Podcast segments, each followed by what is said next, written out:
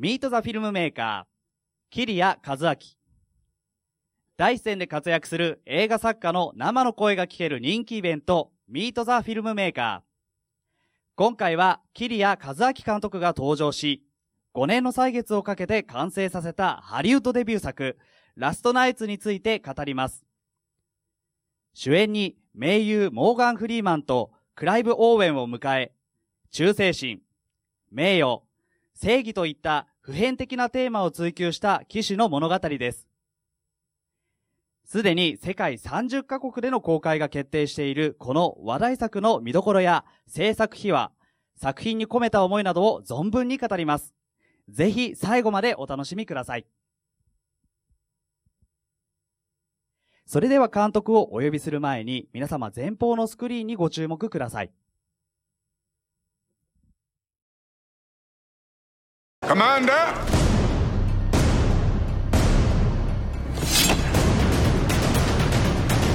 今日本の魂が世界へ羽ばたくラストナイツ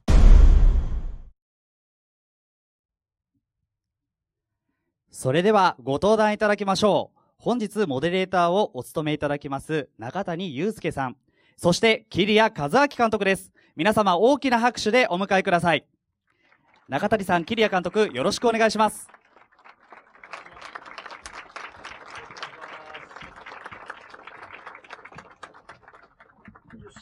さてさて。やりましょう。ね、お預かりいただきましたけど、今日は、お天気もいいですが、ありがとうございます。今日はどういう方が集まってらっしゃるんでしょうかね。あの、いろんな多分映画を作ってる方、それからまあ、キリア監督のファンの方、まあ、いたくさんいらっしゃると思うんですけど、今日は一応進行の台本っていうのがあるんですけど、まあ、できることなら皆さんのやっぱ聞きたい、こういう話を監督から聞きたいっていうのをできれば、ここでしたいなと思いますので、なんかあの、全然自由に、あの、こんな話が聞きたいみたいなことあの、ある方どんどんちょっと声出してもらっていいですか？なかなか言えないよね。言えないだですよね。から僕が知りたいのはですね、あのー映画の話を聞きたい。もしくはクリエイティブな話を聞きたい。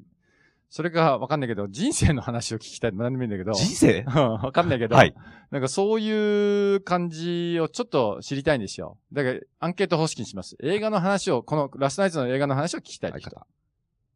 おー、結構いますね。あんまいないんですよ、実は。え、そうなの？それと、はいじゃあクリエイティブについて話を聞きたいと。半分で。はい。そその他、なんか、悩み事があるとか。悩み事が。人生的なことっていうの、そそれくらいですね。はい。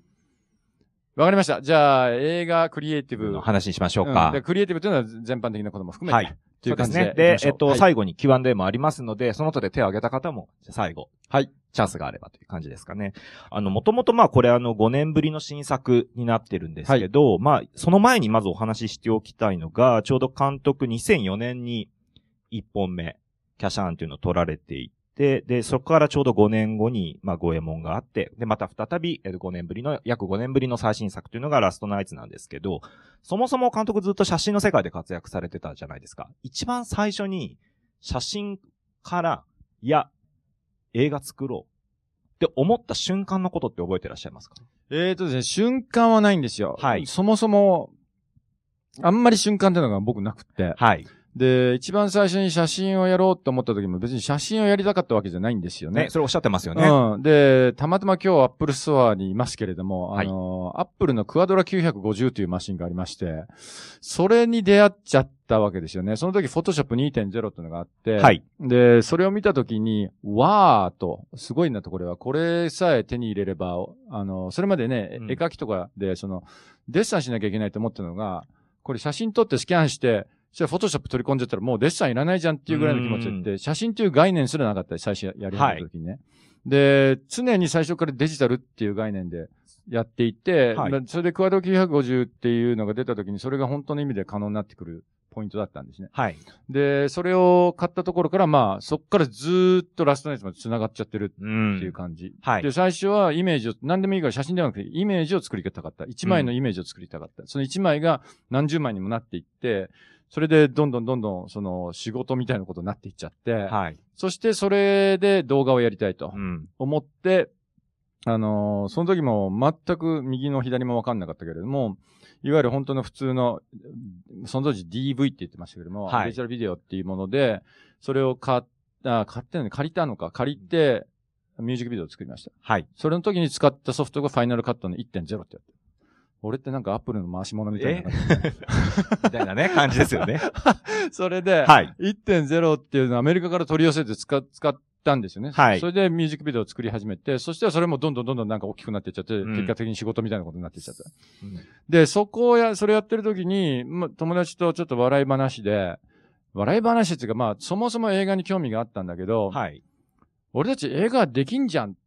うんていう話になってきた。で、誰かがもうこれ映画行かないとまずいっしよ、監督みたいな話になって、はい。それでじゃあ行ってみっか、みたいな話からキャシャーンが始まったわけですよね。ああ、うんそこからなんですね。あのーすごく面白いなと思ったのは、その、まさに今日ここで Apple Store で、まあ、イベントやってるわけで、まあ、監督結構キャリアの初期から、やっぱ監督のそのものづくりというのと、まあ、コンピューターというのが切っても切れない関係にあるというのは、まあ、すごく一つ面白い部分であると。で、後半でまたそういう話になると思うんですけど、あの、とはいえ、監督実はコンピューターに依存するものづくりをしていないというのも一つ大きいポイントなのかなと。えーとですね、それが今や、そのコンピューターというものが、えーっと、あんまり、なんていうのかな、自分で手を下す必要がなくなってきちゃった立ち位置にあるわけですよね。うんもう自分触んなくていいうんっていう立ち位置に来ちゃってて、それがまあいいのか悪いかちょっと置いといて。はい。ただ、初期の頃ってまず使える人がいなかったんですよ。あー今みたいにそはいの、レタッチャーみたいな人もいなかったし、写真においてね、そのレタッチをするっていう業種すらなかった。その、いわゆるその、音楽でいうとこのマニピュレーターっていう業種すらいなかったんはい。ですよ。うん。つまり、その、アーティストそ本人がそれをオペレートしないと、で、いけないっていうような時代だったわけですよね。うん。で、つまりそこの部分で、あのー非常に今まで何年もかかってこことを一足飛びにできるようになってきた時代で、とにかく一番早くそれを始めたやつが強いというか、うん。ちあれね、よく比喩に出すんだけど、その、いいいのかな別に。信長がその火縄銃を最真っ先に入れたっていう、はいそれで勝っていくみたいな話のようにその当時は思えた。思えたってことですよねすっごいパワーを持ってるもんだって、その当時思いましたね。うん。あのーすごく面白いのは、その、と言いつつ、面白いとこってコンピューターってやっぱど、10人やってたものが1人でできちゃうっていう、まあ一種の側面もある。でも同時に映画の面白いとこって、とにかく人が集結しないと作れないと。そうですね。ね。このうん二つっていうのはものすごくバランスが、あの、いいようで悪っていうか、全然こう相反するものなんだけど、どっちも含んでると。非常にここが面白いところで、その、見方によるとですよ。その写真の世界でこれだけ成功していて、まあ、逆に言うと自分のイメージを完璧に、まあ、一つのビジュアルにできるわけじゃないですか。一人の作業で。でも、まあ、映画になってくると人も入ってきてですね、そこに、まあ、ノイズと言っていいか入ってくると思うんですけど、うんうんうん逆にそれは監督の中でうん、どういうイメージになったんですか？ノイズ入ってくるっていうことはもう覚悟した上でもちろん映画に入ってったっていうことなんでしょうかね。う。そうですね。そこは緩やかな変化が起こりました。はい。で、何かって言いますと、まず、写真家っていうのって、とにかく孤独というか一人でやるんですよ。はい。一人でライティングもやりますし、カメラもオペレートするし、まあ僕の場合だったらレタッチからもマニピュレーションから全部やってた。で、そのマニ、レタッチっていう表現がちょっと、おなんか緩いぐらい、もうガチガチに合成してたんで、ありとあらゆるもの、背景から何から何までもうイメージを作っていくっていう感じだったんで、その当時からも 3D のモデリングとかもそこの中に取り込んでいました。そういう一人で全部隅々まで完璧にやっていくっていうのが写真家の僕の出だし。はいおっしゃおってるおっしゃるそうですね。もう、と、あの、トリミングを1ミリ決めるのに、1ミリこっちかどうかって、もう何時間も悩んでたりとかするような時代だったんはい。ですよ。徹夜なんか当たり前で1枚作るのに。で、それをやっていて、どんどんどんどんそれを進めていって、それでミュージックビデオに入ったあたりから、それが、まあ、共同作業だ、になるわけですね。そうですね。まあ、初っ端の方はもうほ全部やってました、自分で。撮影もやってたし、編集もやって、からこれから全部やって、作っていた。そこが、まあ、プロジェクトが大きくなっていくにつれて、どんどんスタッフが入ってきた。で、僕はすごい幸福、幸運だったのが、その一番最初に入ってきてくれた外部の力っていうか、スタッフが非常に優れた人たちだった。おーそれはもう、うん本当もう運としか言いようがないうんとしか言いようがないぐらい、は非常に素晴らしいスタッフの人たちが一番最初から入ってきてくれた。はい。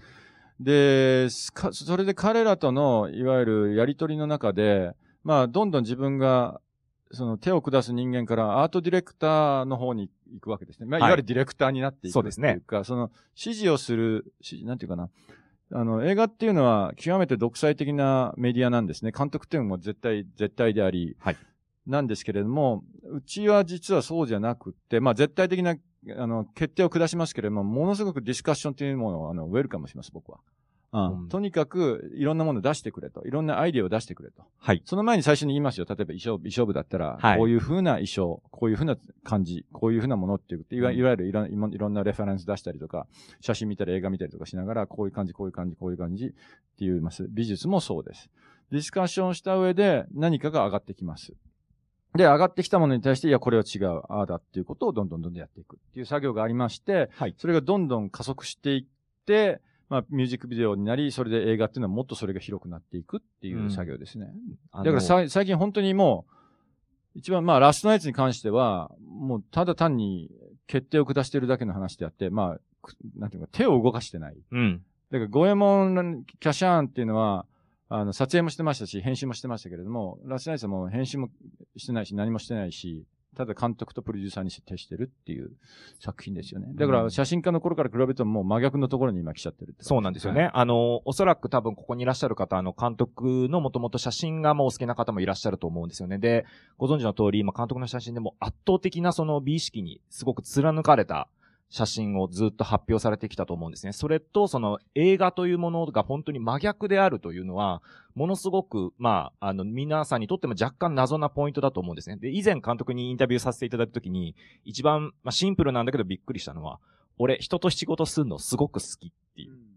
あの一言がやっぱものすごく、あの、大きかったって、それは多分このラストナイツまでやっぱ繋がってることだと思うんですよね。で、監督ご自身は結構その、要は人の意見が入ってくるっていうことに対して、その、かなりウェルカムというか、全然歓迎する態度だっていうことですよね。そうですね。ねただそこに至るまでには脚本の段階とか絵コンって書いてる時とかにはもう厳然たる何かがあるんですよ。はいもちろん自分なりの設計図が。はいもちろん。それがないともうぐちゃぐちゃになっていくんで、はい。その骨組みはきっちりするんですけれども、そこに至る工程で、もしそれが、その骨組みさえも変えた方がいいっていうふうな判断になれば、はい。それはやりますね。うん。で、やっぱり、この映画10年やってまして、その前に写真を10年やってて、まあ、こういうものづくりやり始めて20年ぐらい、20年以上経ちますけれども、その、やっぱり思い知らされるのが、振り返ってみるとですね、はいやったことが全部集約されて今になってる。うん。で、その写真を撮る前は音楽やってたんですよ。はい。それも、あのーそれこそマッキントッシュプラス。はい。この中にはアわかるップルのファンの方いらっしゃいますからね。マッキントッシュプラスってのから持ってまして、それってハードディスクが存在する前のマシンなんですマシン。若い子わかるかな、それって。いわゆるオペレーションシステムをフロッピーディスクの中に入れて。知らないって言ってますよ、今。うん。オペレーションシステムを1.2メガバイトのフロッピーディスクに入れて、そこにアプリケーションも混在させて回すっていう。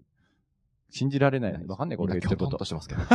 あの、その時代からもうコンピューター。それで音楽を作ってたんうん。で、それは音楽っていうのは一番僕がうまくいかなかったことなんですけれども、ただミュージックビデオを作るときに、やっぱりその音楽の知識があって、その時にあの、デジタル、まあデジタルパフォーマーってこと言ってなかったんですその時。パフォーマーっていうのがありまして、そうシーケンスソフトなんだけど、はい。それをの知識があって、それに写真の概念が乗っかって、ミュージックビデオになっていくわけですよ。はい。で、今回映画をやっていても、その映画の中でも音楽のこともすごくそうですね。ディスカッションできますし、はいうんそれどころかその前にデスクトップパブリッシングのグラフィックデザインもやってた。はい。で、そうなってくると、いわゆるタイポグラフィーのところにまで発生していくっていうことがあって、その、そういうすべてがやったことが全部繋がって、今の映画になってるって感じですかね。うん。それはやっぱりその一本目のそのキャシャンを撮った時に感じた時と、今回このラストナイツを撮ると、より、どんどんやっぱりその人とやっぱ何かをやって、そうやって得てきたものがどんどん映画の中により濃く入っていってるっていう感触はありますか？ありますよね。それが自分ではその当時は分かってないんですよ、やってる時って。ええ。しかしすべてが振り返ると、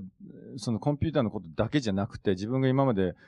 勉強したこと、もしくは失敗したこと、はい。なんであそこで失敗したのかっていうこととか、なんであの時あれを学んだんだろうって、なんでああいうことが起こったんだろうっていうことは今振り返ると全部が必然だったなっていうのすごくう思います。ん。あの、まだここにいらっしゃる皆さん多分まだ映画をご覧になってないと思うんで、一足先にちょっと見せていただいたんですけど、やっぱり見てもやっぱそれをより強く感じるんですよね。よりその要は人の力が集約していって、で、かつ、これは、まあ紛れもなく、桐谷和明の映画であるという点は変わらないのに、すごくパレットの色が増えているなというのが、すごく今回のそのラストナイツが、その今までの映画とやっぱ大きく違うポイントだと思うんですね。で、まずじゃあそもそものこの経緯から伺いたいんですけど、今回は、その、もともと脚本はこれカナダの人が書いた脚本なんですよね。えっ、と、2009年、五右衛門の直後あたりだだったと思います。ちょっと僕、過去の思い出がね、すごい記憶が曖昧なんですよ。曖昧なんですね。で、あの、その時にアメリカにのプロデューサーが、まあ、会った時に、あの、こういう脚本があるんだけど読んでみないって言われたんで、読んだのが、このラストナイツの原型となる脚本でした。はいで、読んだ時にはものすごい僕は感銘を受けて、これは素晴らしいで、この脚本は。で、それまで、まあ、ハリウッドシステムの中にいますと、もうそう何、何百冊を読むわけですね。一はい年に送ってきますから。で、これは本当にいい脚本だと思いまして、ただその、その時は、その、全員がその、白、あの、日本人で、日本の設定だったんですね。はいいわゆる中心蔵なんですけれども、中心蔵がまんまそこに描かれていて、たただ全部言語が英語で、ただ物語の構築が2時間の作品として素晴らしかった。なるほど素晴らしい風に書かれていた。はい。で、これをやらせていただきたいと、その脚本の完成度だけでもとにかくやらせていただきたいっていうふうに言いまして、ただそれを本当に日本人だけでやるのかって言っても、まあそういうね、あの、今まで中心がってありますから、はいそそれやってもしょうがないと思いまして、あのー黒澤明監督のランっていうのがあって、それはシェイクスピアのリア王を、はいあのー日本に置き換えた置き換えたものですね作作品の、それの逆バージョンができるとはい。思ったんですよ。なるほどで、。そこからは、そういう、こういう風な作品にな作品が始まってはいたってことですよね。で、まあ多分たくさん脚本、まあさっきおおあの、送られてきている中で、まあもちろん完成度もあるんですけど、その、いわゆるその中心蔵っていうテーマに、ご自身はやっぱ惹かれたっていうところありますか？いや、あのですね、中心蔵というものの、僕別に僕は中心蔵マニアではないし、あの、知識としては皆さんと同じぐらいだと思うんですけど、まあ一般の方々と同じっていうか、そのな、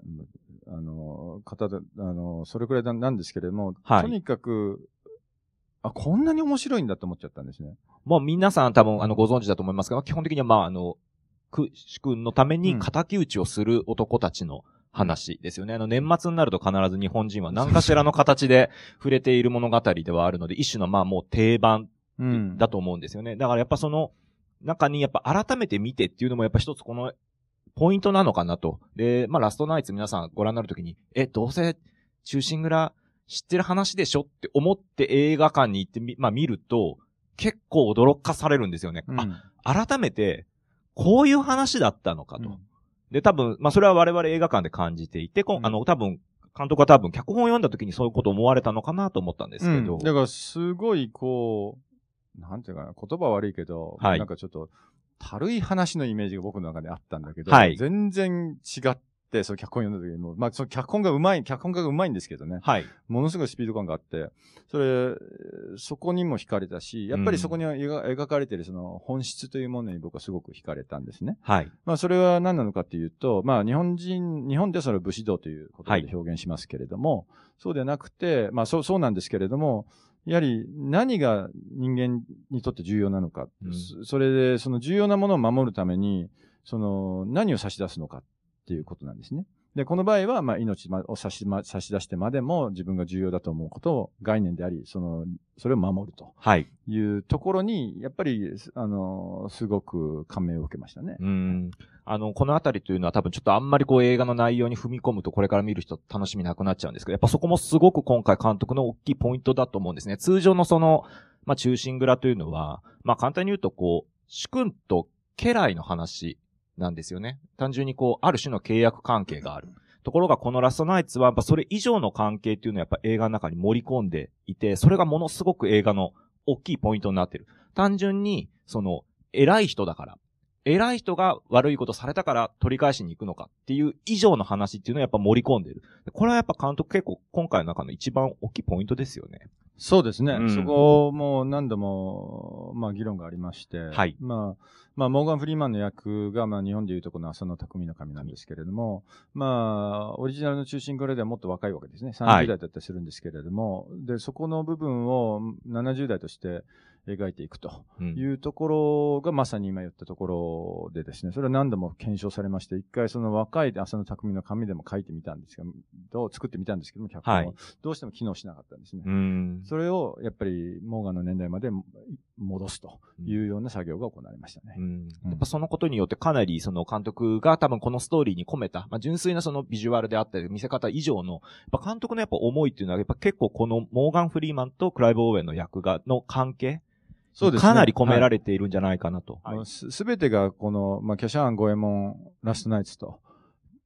極めてこの父と子の話であるというようなことはいを言われたんですね。はい。で、まあ、キャシャーンの時には、東博士と東哲也という親子関係。はいこれはもうわかりやすい、極めてハムレット的な、あの、関係性がなされてるんですけれども、はい。で、その後に五右衛門っていうのが、結局、織田信長と五右衛門の関係性が、そうですね。て、で、今回はそのバルトーク卿、まあ、モーガン・フリーマン演じる、えーバルトーク卿とクライブ・オーエン演じるライデンの親子関係というようなことなんですよ。ということは、まあ、まあ、ファザコンなんでしょうね、僕はね、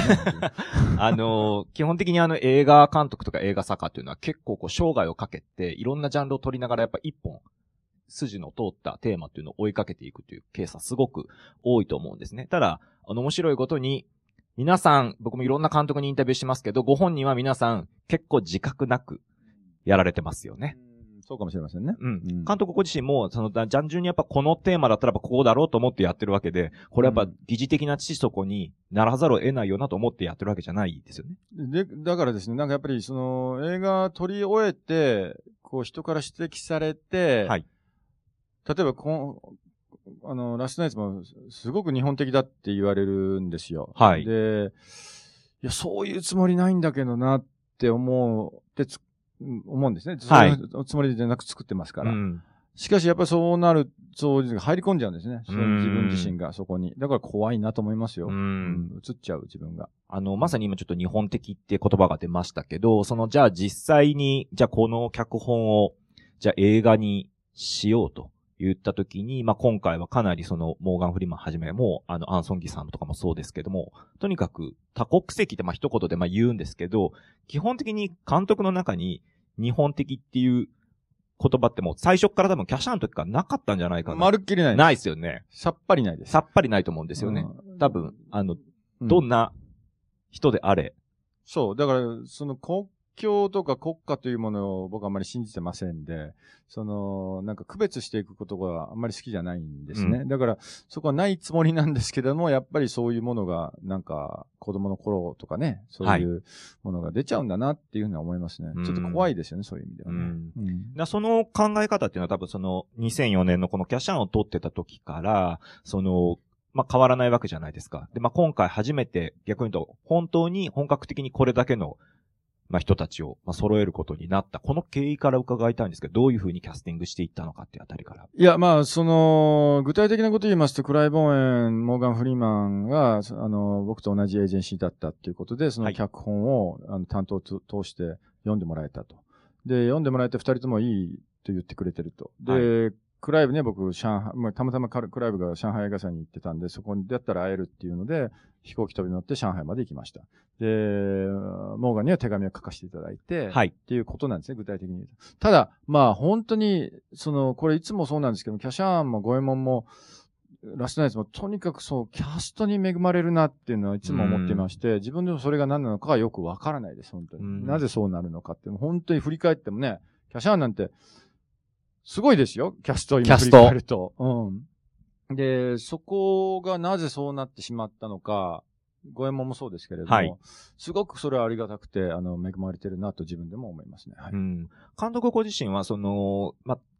今関わってるプロジェクトがまあ一旦終わって、その合間とか、例えば映画見るときとかに、そのキャストとか俳優を具体的に、この俳優はいいよなと思って探すって行為っていうのはするんですか？映画見ながらですか、いん。や、探すというか気づくって感じじゃないですかね。うん。やっぱりそこに気づかされるって、わあ、この人すごいなとか、うん。思っちゃいますよね。うんそこはじゃゃあやっぱ基本的にはやっぱ、まあ通常のお客さんと変わら全く変わんないです。全く変わんない変。わんない変わんない。ただやっぱりその、撮り方とカット割りは見ちゃうんで、はい。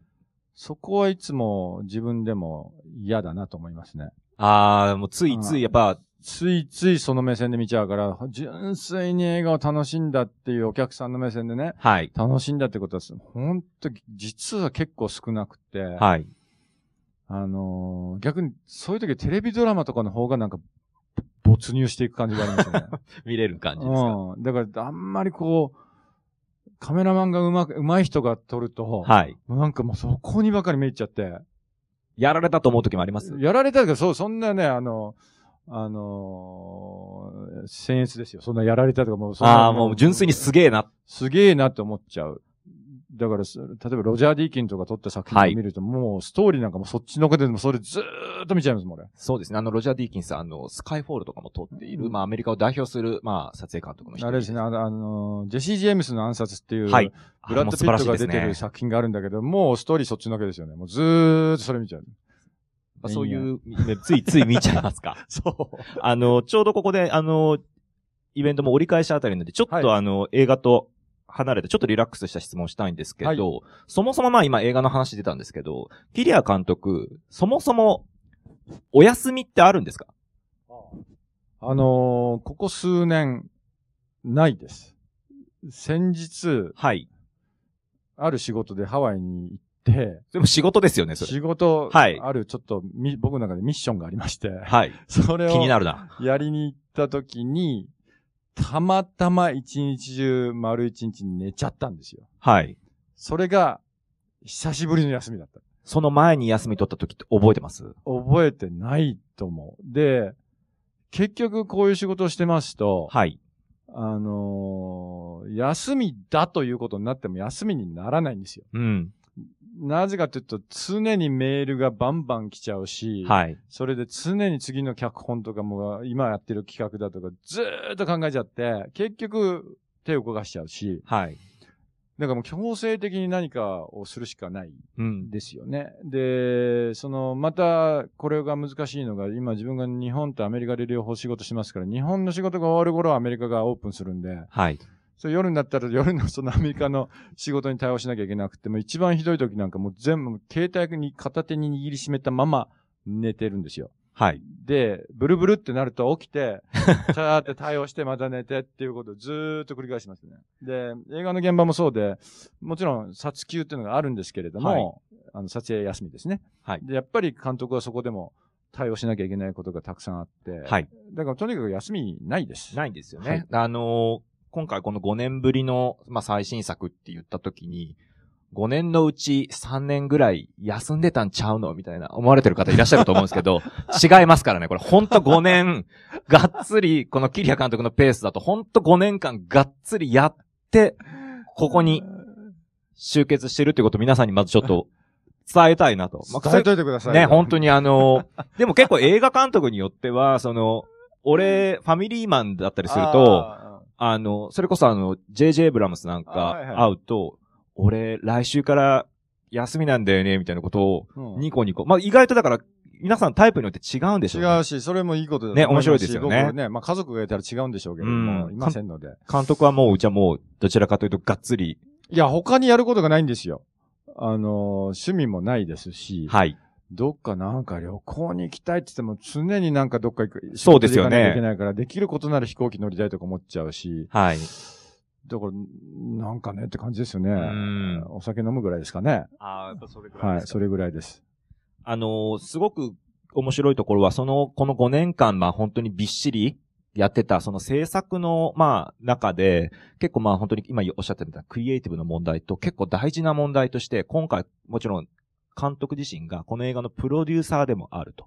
いう部分っていうのはものすごくこの映画を見る上で外せないポイントだと思います。あの簡単に言うと何か、まあさっきおっしゃってたみたいに選択をする、まあ部分と、でもそれを選択できる自由を得るために、どれだけ苦労しなければいけないのかということはあまり語られてません。ですので、ここで、あの、今日は、その、キリア監督にその点もかなり重要なのでお話しいただきたいんですけど、そもそもその一作目、キャシャーの2004年の段階から監督は、ご自身で企画を立てて、ご自身で資金を集めて映画を作るというふうにして始めたわけですよね。それはもう最初からもう、あの、もうそうしようと思って始めたことですか？あのですね、やっぱり、そもそも写真もそうだったんですけれども、その、ってても何も起きないってずいつも思っていまして、はい。何かを皆さんでもそのやりたいと思われることがあるわけですよね。例えば音楽やってみようとか、俳優やってみようとか、何でもいいじゃないですか。で、多くの方がそれをやるには、まあ、まず学校に行かなければいけないとか、はい。まず知識を得なければいけない。うんもしくはアシスタントをやらなければいけない。それはその通りかもしれませんけれども、はい。そこは僕はあんまり考えないけど、まあまあ、まるっきり考えないですよね。はい。で、じゃあ写真を撮らなきゃいけないって言ったら何が必要なのって考えると、まあ、それはカメラでしょっていうはい。想像がつく範囲でどんどんどんどん進めていって、とにかくやっていくうちに、その学んでいくっていう作業なんです。だから、キャシャーンの時も映画を撮ろうって話になった時に、じゃあどうしようか。で、じゃあ原作は僕はキャシャーンがいいって言ったんで、はその辰野子プロさんに、あの、ミーティングを組んでお話に、話をさせていただいて、そのオプションを取るところから始めましたね。はい。で、それもやってみたら、本当に飛び込みで行って1時間半ぐらいずーっと説得して、説得っていうか、まあずっと話したわけですよ。そしたらもうその場で分かりましたっていう話になっちゃったし、はい。で、そしたらじゃあお金必要じゃんっていう話で、まあいろんな人に話をしてたら、まあ長い話み短くしますと、松竹の社長さんに紹介していただいて、はいそこでお金が出ることになったっていう感じですね。で、まあこういう話し方をすると、なんだトントントン拍子じゃんって思われちゃうかもしれないんですけども、い、や、そこに至るまでものすごい人数の人に会ってるし、ものすごいドアを叩いてると。えーで、今回もラストナイツも結局最終的にはアメリカのスタジオがこれをハンドルしてくれなくなって、はい。じゃあ、インディペンデントでやらなきゃいけないと。で、いろんな国のプロデューサー、一緒にやってるプロデューサーがはい。動いて、その、どう、どうにかしてお金を持ってこなきゃいけないっていうことで、まあ、同じように、いろんな人にお会いして、はいあの、説明をしてっていう感じですね。うんだから、とにかくもうやり始めないといかんっていうのが僕のいつもの哲学。やりながら考えましょうみたいな。ああ、なるほど。でもあの、同時にすごくあの、面白いところは、その、皆さんが思ってる今、監督のイメージと、その、このキリア監督のこの話で若干ちょっとずれてると思うんですね。そこがでも僕はこのキリア作品の魅力でもあるし、監督の非常に面白いとこだと思うんですよね。つまり、なんか、こう、やりたいことがあるときに、こうやりました、ああやりましたっていうだけではなくて、やるためだったら、その環境を整えるとこまで自分で全部やる。まあうん本当は誰かがやってくれればそれに越したことないって多分監督おっしゃるでしょうけど。そうですね。はい。だから、キャシャーンやるときに、やってる最中にすごく愕然としたのが、その、まあ、その効率性ですよね、現場での。うんまあ、こういうことまた批判さしてるとか言われるから、はいはいはい。気をつけなきゃいけない気をつけましょうね。ダメですよ。ど。もうちょっと効率よくいくんじゃないかって思っちゃうわけですよ、はいやってるときに。うんだから、五右衛門の頃時には、だったらもう制作会社を作って、はい自分のところで制作をするとうん。いうシフトにしました。はい。で、制作をしています。そうすると、その、また言ったら怒られるけど、気をつけてくださいよ。例えば宣伝プランとかもうちょっとどうにかなんじゃねえかとか、うんありますと、ね。配今回は配給もやってますけれども、はい配給もちょっとなんか、これは別純粋に勉強したいという気持ちがあっはいて、やっておりますが、やっぱそういうふうにどんどんどんどんこう、勉強したいんですよね。しうん知りたい。で、自分たちでやってみて、もっと効率の良いやり方をやっていくことじゃない限り、やっぱり作家性といいますか、うん。その、担保できないような気がするんですよ。はい。なぜならば、その、いつも、プロデューサーっていうのは監督にね、あの、監督にはお金の心配はさせませんからって言うんですけれども、結局心配しなきゃいけなくなっちゃうんです。うん。それで最終的にそこのシーン削ってくださいって、ここがどうにかなんないですから忘れてくださいとか言われるんだけど、いやいやいや、ちょっと待ってください。それだったら、それってお金の話ですよね、と。はい。もしくは時間の話ですよね。で、時間の話だったらもうものすごく早く撮りますと。うん。で、キリアピクチャーズは今まで一度も納期をずらしたことないんですよ。はい。うん時間も遅れない。オーバータイムもほとんどないです。はい。で、予算も飛び出したことがない。はい。それなぜかっていうと、ものすごい効率化をあの考えちゃうから、僕は。そうですね。あの、ちょっとここで解説しておくと、あの、映画はですね、一人では作れないので、大量のスタッフと機材で、えっ、と、動いてます。ですので、あの、機材、ライトなりカメラももちろんこれ借りてくるものですし、えっと、人件費もかかるので、あの映画において時間というのは金のこと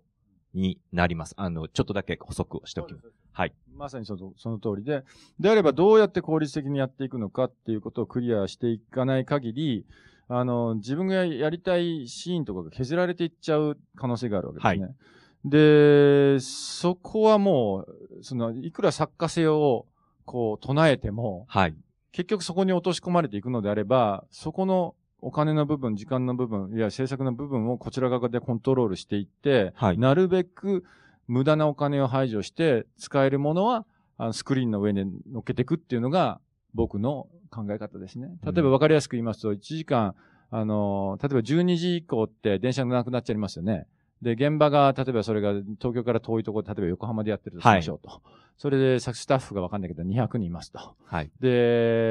12時超えちゃうと、送りって言ってタクシーになっちゃうんですね。で、それが100人いたとしましょうと。それで、タクシー代が1万円かかるとします。それで100それだけで万円になっちゃうわけですよ。その1時間押しただけで。で、しかしながら美術部だって一生僕監督ねって、ここで5万円足りないんですとか、ここで20万足りないんですってこと言ってくるわけです。本当にそれくらいのことなんですよね。僕がこうしてほしいということで、それをやるにはまた20万足りないとか30万足りない。それなのに、タクシー代で100万使われてたりするかことがあるんですね。はい。もっと言うのは、弁当代が100円違うだけでもう3ヶ月に及んだらもう違う、もう全然違う金額になってくるんですよ。だからそういうことを徹底的に見ていかないと、その結局自分がやりたいっていうこと、もしくはそれ以上のことっていうのができないんだっていうこともすごく早期に僕はビミュージックビデオやってる頃からそれは理解しまして、うん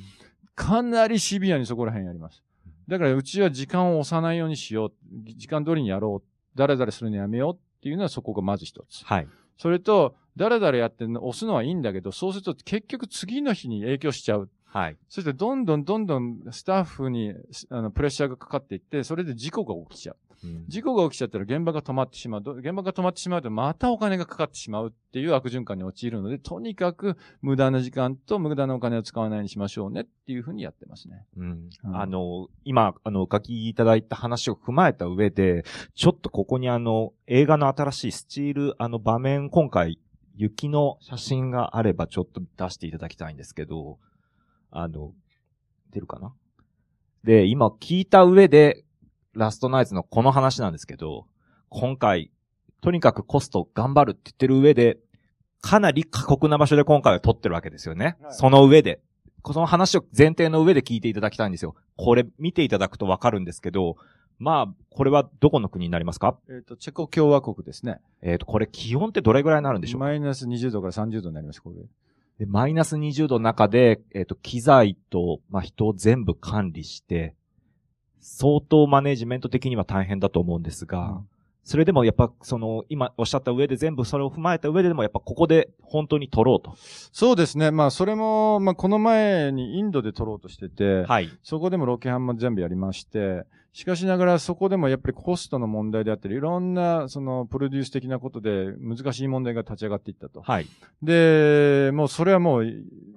できないっていうことで、2日後にはチェコに飛んで、またや全部やり直したんですけれども、で、まあ、そ、それで、まあ今回撮影にしても非常にか限られた中ではい、やっていくということで、やっぱりとにかくスピードが求められていくわけですね。ものすごいスピードが求められていく。それは現地のスタッフとも、それかなりちょっとディスカッションしましたけれども、はい。最初はちょっと無理だと、そのスピードで、そのカット数を、一日そのカット数を取るのは無理だって言われたんですけれども、まあ、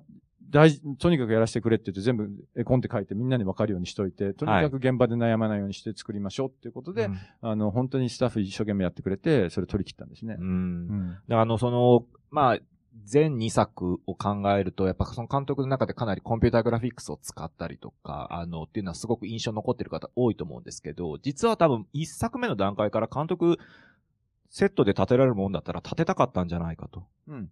そうなんですよ。セットもそうだし、なるべくそのロケーションだったりとか、はいそれも一回リサーチもしましたし、特に五右衛門においては、あのーキャシャンとは全く違うやり方をしたいっていうことが最初から念頭にありまして、はい。とにかくいろんなロケーションに行って、その可能性を探りました。うん。しかし、やっぱりその予算というものがありまして、すいませんね、金の話ばっかりで。はい。その予算というのがありまして、それでやっぱり計算していくと、はいどうしてもできない。その、うんそう、やるためには、とにかく脚本をコンパクトにしなければいけないってはいいう問題が出てくる。で、それだけはやりたくない。だからその、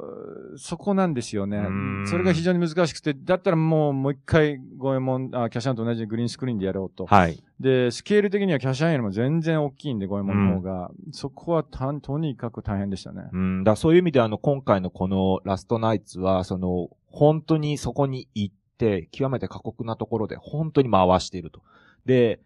キャストも、まあ、監督一作目からおっしゃってたように、公共関係ないと。で、なんであろうと、その本当の作品に合う人を選んでいるという点で、その一作目からやっぱ監督のものづくりがその、変わってないものが、やっとここでなんか一つ形になったという印象があるんですけど。そうですね。あのーまあ、ここで初めて自分が、まあ、まだお金の話になるんですけど、予はい算がそのリアルに取るということをうん可能になったわけですね。で、まあ、どっちがいい悪いの話じゃないと思うんですよ。で、とにかく一回そこをやりたかった。その、キャシャーンでやってたことと真逆のベクトルに一回行ってみたいと。うん。で、そのパレットを全部、一回、右から左までずーっと全部手に入れて、じゃあその次に何をやるのかっていうことになるわけですよね。うん。はい。で、プラス、その、今回こうやって自然の中でこうやって撮ると、まあ、監督のどれだけ準備しても思い通りにならないことっていうのは必ず出てくるわけじゃないですか。具体的に言うと、まあ、自然現象ですよね。これ雪降ってますけど、止んだり降ったりっていうのは結構あるわけですよね。ありますよ。それはもう、ね、映画を作ってらっしゃる方は皆さんはお分かりでしょうけど、天気をコントロールできなくって、まあそのために天気待ちとか、雲待ちとかする方々もいらっしゃいますよね。で、まあそれも今回もちょっとやりましたけれども、まあそれをやってる時間すらないっていう状況の中でどうするのかっていうことで、どっか、どっかでね、あのー変な話なんですけど、その、神様がプロデューサーだみたいなところが僕あって、はい。なんでここで雨降っちゃうのとか、なんでここで雪降ってくんないのとか、はい。あるわけですよ。まあ、言ってもしょうがない。例えばここで用意してたものが壊れちゃったとか、はい。ここで来る人の人が来なかったとか、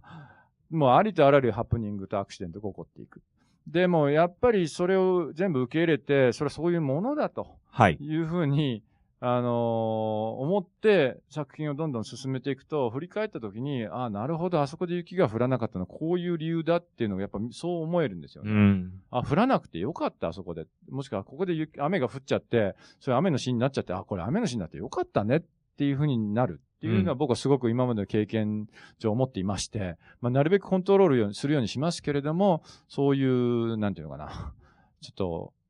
広い気持ちになれるっていうんですかね。それ思います。うん。あの、そういう意味で、その、まさに完璧に制御できる写真の世界から、その、うまくいかないこともあるけれども、うん予想外なその力であったり、コラボレーションの力だったりっていうのが、その、まあ、映画の魅力というところもあって監督ずっと、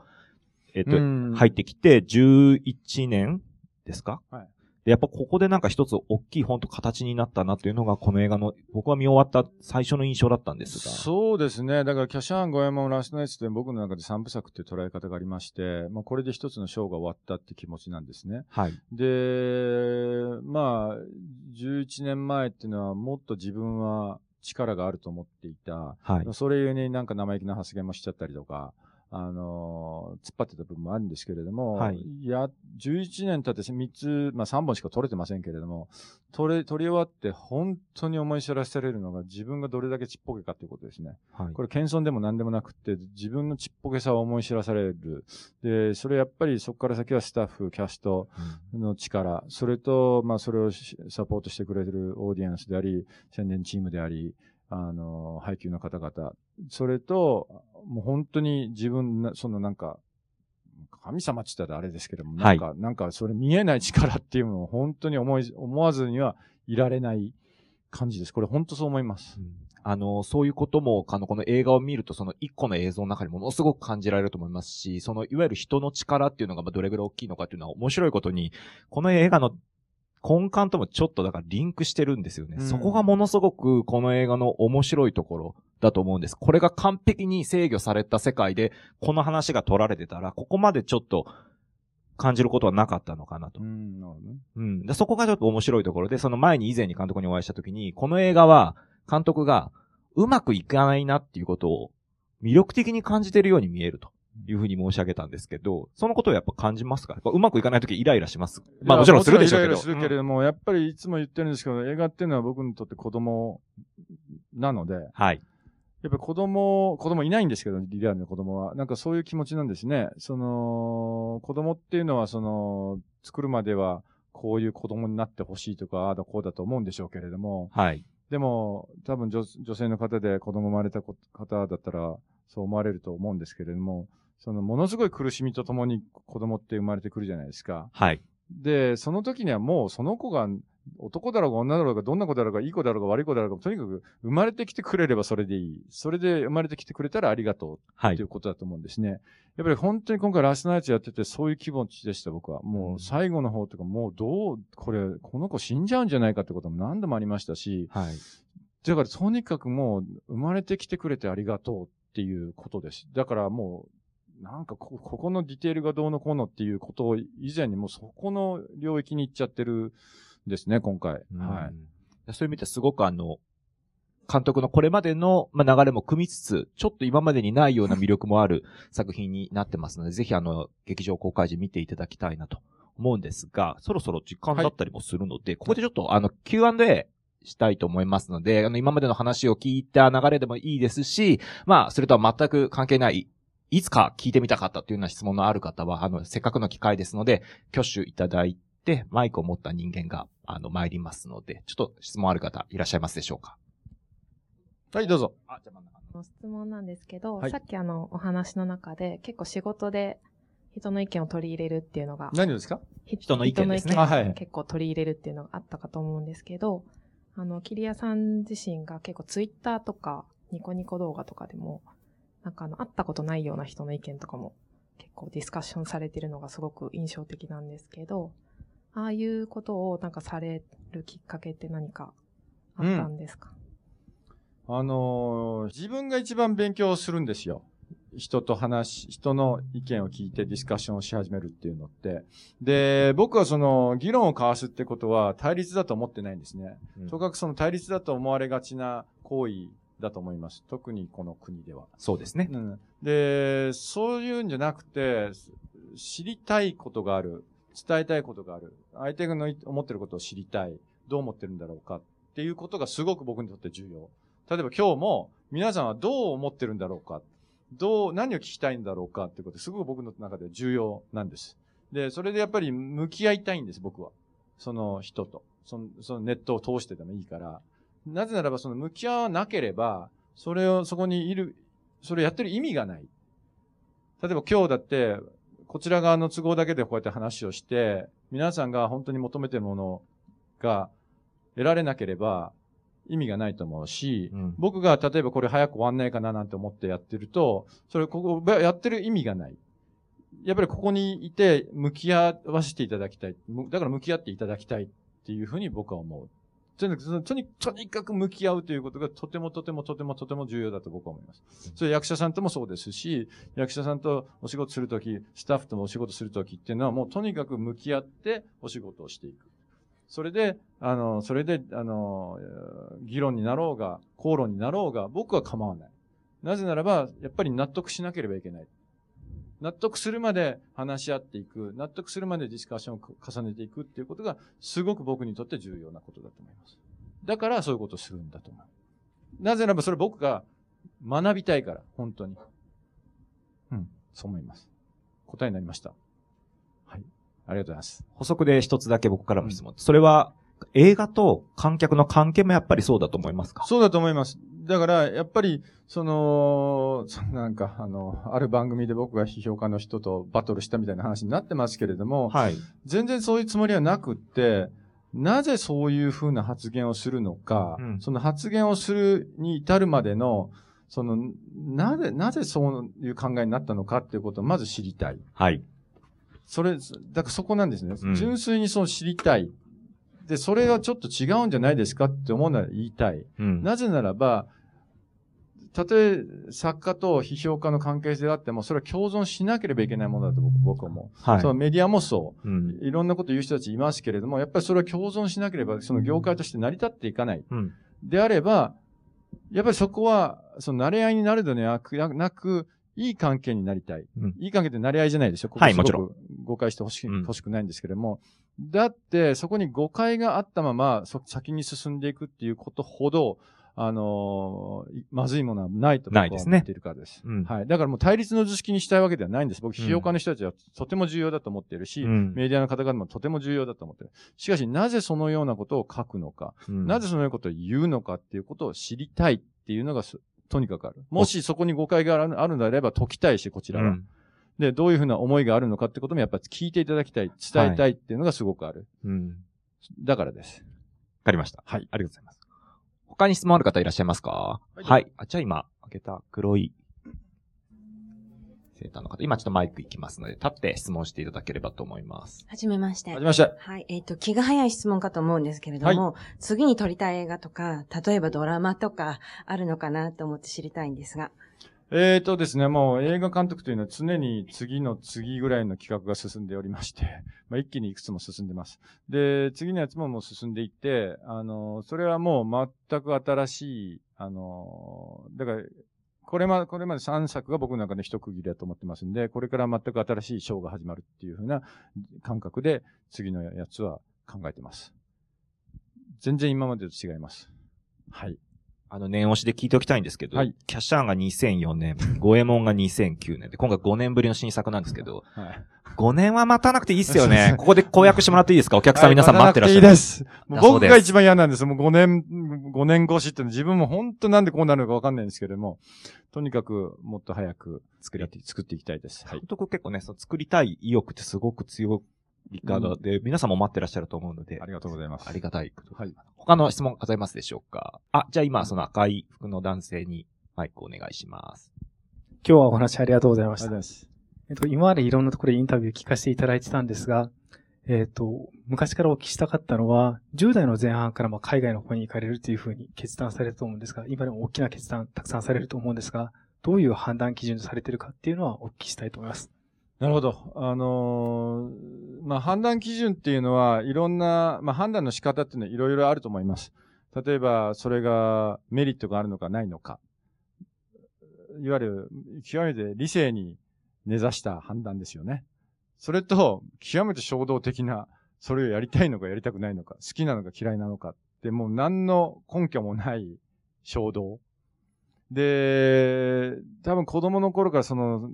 後者、何の根拠もない衝動っていうことに対して非常に僕は正直だった子供だと思います。嫌なものはすごく嫌だったし、好きなものは大好きだった。えーそういう子供でした。それがなぜなのかは僕はわからない。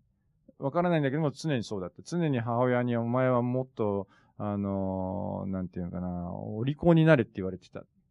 うん。その頭良くなるってことじゃないですよ。もっとなんていうかな、うまくやれと。上手にやれってこと上手にやれと言われてた。それが、要領よくだ。要領よくやれって言われてた。それが実実、わからなかった僕は最初から。言われ、言ってることはわかんないけど、それどうしていいかもわかんなかったし、だから、いろんなことをバーって言っちゃって、誤解されちゃったりとか、あの、人に怒られたりとかするんですけれども、でもこっちとしては非常にこう正直に言ってるつもりで、悪意も何もないし、対も何もないんですよ。で、そういうふうにして自分がこれをやりたいと思うことをやってしまう。で、あとはもう考えよう。やってしまった後にすごく理性を働かせて、こうどうすればこれが収集がつくのかみたいなことを考えて繰り返しているような気がします。うん。だからあんまりその、もちろんその損得感情も重要ですし、あの、全く考えないかって言ったら、そ考えますよ。考えるんだけれども、そればかりになってしまうと、何か、僕はですよ、僕個人がですよ。何かが僕の中で死んじゃうような気がするんですよね。やっぱり好きなものは好きだし、だって、本当にいつも俺の友達から怒られるんですけど、もう自分がこの人嫌だと思って、飯食ってる最中でも帰っちゃうんですね。もう本当お前さって怒られるんです。しかしながら、どうしても許せない人たちがたまにいます。その性格とかで、まあ、ひどい人たちがいるんです。帰っちゃう。その人がどんな偉い人でも。でも本当に怒って怒られるんですけど、なんかそういう性分なんですね。だからそれは人それぞれいろんな人がい、るから。ますからね。はい。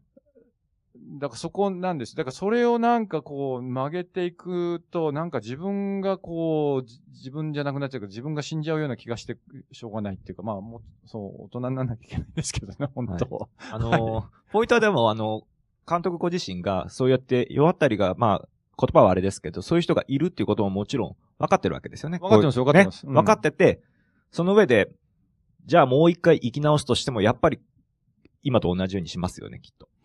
わかんないかなおいや、でも今ね、宣伝チームとかがすごくね、僕のせいでね、あの、苦労してるんですよ。至るところで言いたいこと言っちゃって、もう、って話になっちゃうから。でも、まあ、とにかく、ただ人を傷つけたりししないようにはって思ってる。うん。そこは結構、あの、人に迷惑かけたりとか。結構誤解ないように、うんあの、おっしゃってお、あの、申し上げておきたいのは、こ監督結構正直に何でもお話はされるんですけど、あの、誰かを意図的に傷つけようとか貶めようということは、まずないですよね。俺の中ではないつもり。うん。誰か気づいちゃう俺も気づいてないだけなのわかな。なので、まあ、そんな感じでいいですか？よろしいですか？すいません。答えになってないかもしれないけど。そろそろ、あの、時間になってしまったんで、まあ、これが最後ギリギリ聞けるか聞けないか。ギリギリなんだなんか、絶対聞いときたい。あ、じゃあ前の席の方、ちょっと今マイク行きますので。えっと、あの、中学生の頃から、あの、はいはいアメリカに行かれたということなんですけれども、その行かれたきっかけですとか、はいアメリカに行かれて、ここが日本と違うなとか、カルチャーショックを受けたこととか、あれば教えていただけませんでしょうか？はいはいはいはい。その、それもよく聞かれる質問でですね、まあ、うんまあ、厳密にこれ何なのかって言いますと、そのいわゆる学校というものの、学校というシステムですよね。それを体制と言いますか、仕組みと言いますか、何でもいいですよ。組織と言いますか。その組織が、その、一人一人の魂と言いますか、心というか人間性でも何でもいいですが、言い方は、をふ踏みつけてるような気がしたんですね。で日本にいるときに。日本にいるとき時にってことですね。うん。で、それは自分は、すごく、そんな子供だったから、もう思ったこと言っちゃうし、それが相手が誰だろうとそれ言ってたんで、違うんじゃないですかと。で、まあ反抗するって言われるんですけど、その体制の中においてはね。で、それを言っていて、まあ、象徴的だったのが、その、それを文章に書いて提出したところ、作文の時間で、そしたら呼び呼び出し食らって、これ書き直せって言われたんですね。消しゴム渡されて。で、これってね、いわゆる憲法違反ですよね、と。いや表現の自由、まあねうん表現の自由にねを教師が破っているわけじゃないですか。っていうか、まあそのような矛盾をいっぱいとにかく見続けて、これはダメだと。で、これはいくら僕熊本の田舎なんですけど、これがいくら東京に行こうが、社会に出ようが、これが延々続くんだっていうふうに僕は10代の若い頃思っちゃったわけですよ。こまあ、といってもまだ子供だから、とにかくここから逃げさえすれば、違うとこに行けば、どうにかなるって思っていたし、それでアメリカに行きましたと。で、もちろんアメリカに行ったらその当時すごく自由だしね、あの、ああ、こんなに違うんで、こんなに自由なんだってことですごく幸せだった。で、ずっとそんな環境の中でしあの育っていって、しかしながら、でも大人になってね、この年になって、ふとこうやって見回してみると、その、いわゆる世界自体が、もうどんどんその体制、システム、仕組みというものでがんじがらめになっていってるっていうのを見見ちゃうんですよ。だから結局そこから逃れられないのかなっていうふうには思ってしまう。しかしながら、まあそのせめぎ合いですね、未だに。だから延々その体制というものとの戦いというか、もっと言えば既得権益との戦いですね。あ、また言っちゃった。怒られる。いや、でもそれは、あの、世界的に普遍的なテーマなんで何の問題もないと思います。宣伝チームに怒られる、またこううこと言って。の、多分、今おっしゃったようなこと、その、要はどんどん、その、今言ったような仕組みっていうものが、うんどんどん人々の何かを奪奪っていってるっていうのは、もう、あの、世界的などの映画作家も形を変えながら描いているテーマですので、うん何の、だよね。うん、すごく非常に普遍的なテーマだと思います。あの、うんおそらく、でも、それが、今後監督が撮る中で、まあうんそういうものを扱う作品も、あまあもしかしたら出てくるかもしれないですよね。うんだからその学校という既得権益の中にいる教師という既得権益に守られた人たちであり、それがまた日本という国国という既得権益で、そのうん日本語を喋れるという既得権益であったりとか、いうことになってるわけじゃないですか、今。だからまあ、大丈夫だよね。もう全然大丈夫ですしながら言わなきゃいけない。だからそこじゃなくて、やはりその、一人一人の、いわゆる形がないものと僕は言うんですけれども、それその魂であり何でもいいんですよ、言葉は。その、や、その自由さっていうことがやっぱりとてもとても僕は重要で尊いと思うんですね。で、そう、こういうこと言って何みんな好きかってやったらどうにもなんないんじゃないかって話が始まっちゃうんだけど、いや、そういうことじゃなくて、そこがやはり人間が人間たるものではないのかなと思いますし、また芸術家として、まあ、あの、あんま言葉が好きじゃないですけども、芸術家として、やっぱりそこは守らなければいけないのは、その自由というものが何なのかっていうことの提案だと思うんですね。いろんな考え方であったりとか、見え方であったりとか、形であってもそうですけれども、そういうふうに思ってます。あの、時間が来てしまったんですけど、うん。あの、今日お話しいただいた内容が、あの、ラストナイツの中には、形を、いろんな形を変えてますけど、もうほぼ入っているうん。と思います。今日は、すごい、あの、映画の話、具体的な話は全然してなかったんですけど、今日映画をこの後見ていただくと、あ、あの時してたその自由の話であったりとか、物事の仕組みの話であったりって、このことを言ってたのかっていうのは多分気づいていただけるような1時間になったんじゃないかなと思います。で、えっと、映画の公開は11月の14日からなんですが、あの、東京ではですね、10月の28日に東京国際映画祭で、えっと、上映がありますので、あの、一足早く水曜日なんですけど、お出かけできる方は3時から上映ありますので、あの、ちょっとチケットあるか調べていただければと。で、11月の14日からは全国公開ということになりますので、じゃあ最後に、監督から一言。はいどんな映画監督もそうでしょうけども、一生懸命作りました。えっ、と、このためにもう全てを投げ出したと言っても過言ではありません。この5年間。で、一人でも多くの方に見ていただきたいっていう、その一点でございます。あの、この作品に関わった全てのスタッフ、まあ、1000人以上いますけれども、みんな、あの、そういう思いで、あの、戦ってくれたと思います。で、まあ、これ作品は、